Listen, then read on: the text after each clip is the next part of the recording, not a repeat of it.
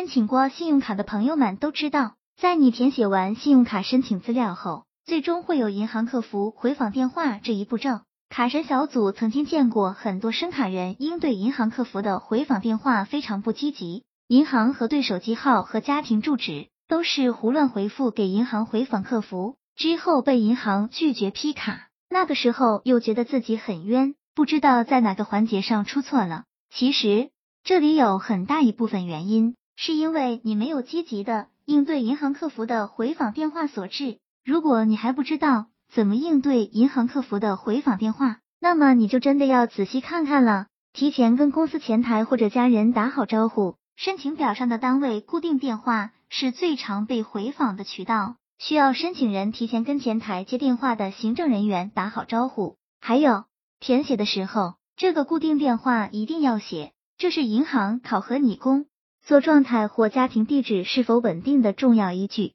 保证环境安静。当银行打来回访电话时，尽量选择安静的环境接听，不要在嘈杂的环境下接听电话。记住，申请资料最好复印一份随身带着，不要说的和填写的内容不一致，引起银行疑虑。重要的信息包括单位名称、紧急联系人信息、家庭住址等能证明持卡人个人诚信度的信息。主动提供有利于自己的信息。如果有些有利信息没能填写在申请表上。在银行打来回访电话时，可以主动提起，比如你在某某银行有一定存款，或者有购买银行理财产品，有一定股票投资等等，都可以主动提到。卡片邮寄地址回答有讲究，尽量选择将信用卡寄到单位地址，这可以侧面证明我在这家单位很稳定。邮寄到家虽然方便了自己，却可能让银行误以为你工作不够稳定。如果银行第一次回访电话没有接到，有些银行会再打，有些银行则不会